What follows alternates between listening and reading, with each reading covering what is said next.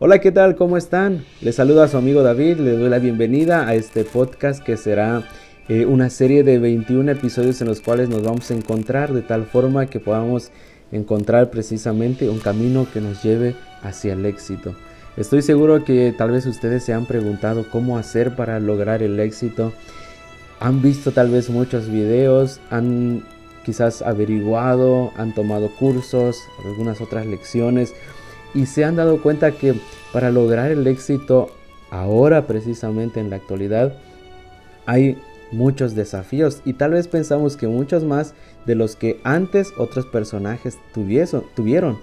Así que en esta ocasión el autor Braulio Pérez Marcio nos va a enseñar a través de este, este podcast cuál es ese camino, cuáles son esas herramientas que nosotros debemos de tener para que nuestro caminar por la vida pueda tener sentido, pueda tener un propósito definido y podamos alcanzar el éxito. Primero que nada debo decirte que aunque no lo creas, todos tenemos un propósito de vivir. Hemos sido creados con un propósito muy especial. Encontrar ese propósito, ese es nuestro deber y es nuestra tarea. Saben que mientras tratamos de lograr esto, nos damos cuenta que la, que la vida nunca ha sido fácil, que presenta desafíos, que presenta retos, que hay situaciones que no podemos controlar y que a veces pues nos hacen desistir también de perseguir hacia la meta. Cuatro cosas importantes necesitamos ante estas adversidades. Número uno, ideas claras. Cuando tenemos ideas claras y definidas sabemos exactamente hacia dónde queremos llegar. Sabemos nuestro destino.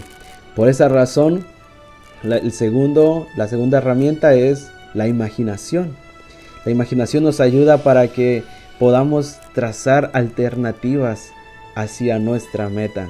Es decir, no cambiar de meta, no cambiar aquello que nos gusta, que nos apasiona, sino más bien buscar caminos alternativos, porque en esas circunstancias difíciles de la vida a veces tenemos que pasar ya sea por un lado o por el otro. Además también pues necesitamos mucho corazón, mucha pasión.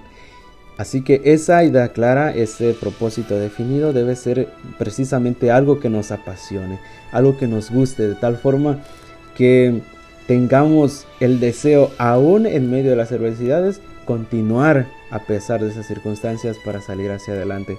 Y por supuesto necesitamos, ¿verdad? Lo más importante, la ayuda de Dios. Él nos va a ayudar para que aquel trabajo que nosotros realicemos pueda tener también sus frutos y sus recompensas.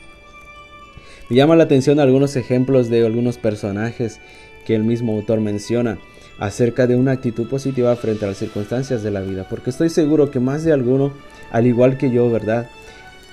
Nunca tuvimos quizás las mejores, las mejores uh, comodidades, no nacimos quizás en, eh, en, uno, en un hogar tan acomodado, o pues sencillamente no tuvimos lo que quizás otras personas tuvieron y que lograron el éxito también. La gran mayoría son personas que han alcanzado el éxito pues precisamente gracias a su desempeño personal y no a la casualidad. Así que algunos ejemplos el autor menciona, por ejemplo, como Demóstenes.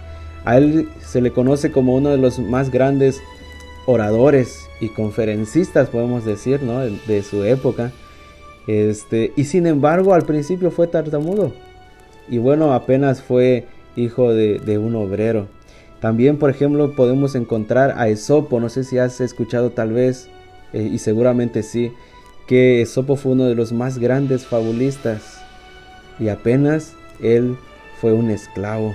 Y aún así, nosotros recordamos sus obras. Por supuesto, recordamos a, a Cristóbal Colón, hijo de un obrero también. Y Miguel de Cervantes fue apenas un soldado raso y, su obra, una de las obras más grandes y, prodigiosas de la literatura española. Por esa razón, nosotros debemos de darnos cuenta que las circunstancias, lejos de ser eh, una desventaja, deben ser un motivo que nos impulse a luchar para perseguir nuestros sueños, a dedicarnos, a esforzarnos, a perseverar en medio de esas circunstancias. Recordemos que el éxito no es obra de la casualidad, sino del trabajo duro, el esfuerzo perseverante e incansable. Yo recuerdo a uno de los, eh, de los diccionarios más importantes de la historia, que lleva precisamente el nombre de su autor, el diccionario Webster. Es una obra tan grande, inmensa, que bueno, para eh, aquella época en la que se realizó, pues era un prodigio. Pero saben, para que él pudiera obtener esa obra, trabajó más de 20 horas diarias por más de 50 años. Toda su vida dedicó a algo que le apasionaba. Trabajó, se esforzó, luchó y logró que esa obra tan extraordinaria fuese preservada hasta nuestros días. A un músico, después de haber ejecutado con genialidad una, de, una bella obra musical, se le dijo precisamente que era un genio, a lo que él respondió que eso que ellos habían escuchado era el resultado de 10 horas diarias de trabajo, de esfuerzo y de práctica por más de 20 años. En otras palabras, el éxito requiere por supuesto trabajo perseverante y constante. Algunos han dicho, por ejemplo, que debemos de trabajar solamente inteligentemente y no fuertemente. En otras palabras, no debemos de trabajar quizás este incansablemente solo en cuestión de horario, sino también de forma inteligente, pero yo opino y sugiero que debemos hacerlo de ambas formas, fuertemente e inteligentemente. Al principio las circunstancias van a ser tan difíciles que tenemos que trabajar quizás el doble, el doble del tiempo o lo que sea necesario. Y saben que al principio eso va a ser así fuerte, pero quizás después vamos a comenzar a darnos cuenta que hay alternativas para trabajar de forma inteligente logrando los mismos resultados. Sin embargo, al principio, al abrir el camino, como cuando vamos a un monte o a la montaña y vamos de campamento, nos cuesta trabajo, pero después nos damos cuenta que ese pequeño esfuerzo al principio nos da grandes resultados inmediatamente. Si trabajamos de forma diligente y tenaz, conseguiremos obtener resultados importantes.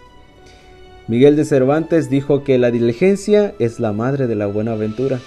Y el sabio Salomón lo dijo en Proverbios 13:4, el alma del perezoso desea y nada alcanza, mas el alma de los diligentes será prosperada. El que es perezoso solo quiere y quiere y le gustaría tener y tener y hacer y lograr, mas el que es diligente se esfuerza y persevera, él es el precisamente el que va a ser prosperado de acuerdo al sabio Salomón. Este trabajo no solamente es trabajar por trabajar, hay que hacerlo, también dijimos inteligentemente, pero hay que hacer algo que Napoleón hacía, cuidar los pequeños detalles. Él atribuía sus éxitos porque no descuidaba ningún solo detalle cuando hacía sus planeaciones. Y saben, de igual forma nosotros, las pequeñas tareas nos ayudarán para que nosotros podamos conquistar las tareas grandes. Si comenzamos a hacer bien las pequeñas tareas lo mejor que podamos, seguramente cuando nos toquen realizar las grandes tareas, las grandes obras, los grandes desafíos, lo haremos también de la mejor manera, hasta ser excelentes. Y la excelencia coronará tus esfuerzos de tal forma que cuando nos dediquemos nuestra vida y nos enfrentemos a esos grandes desafíos, estoy seguro que podremos salir victoriosos, prosperados y con éxito. De esta forma y para despedirme quisiera decirte que hoy luches como si fuera el último día de tu vida, como si no hubiese otra oportunidad para alcanzar la meta que te has propuesto.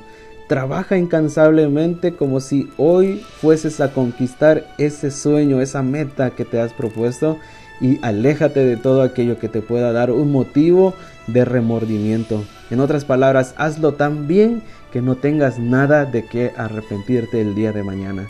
Y estoy seguro que haciendo esto estarás iniciando este gran camino hacia la conquista del éxito.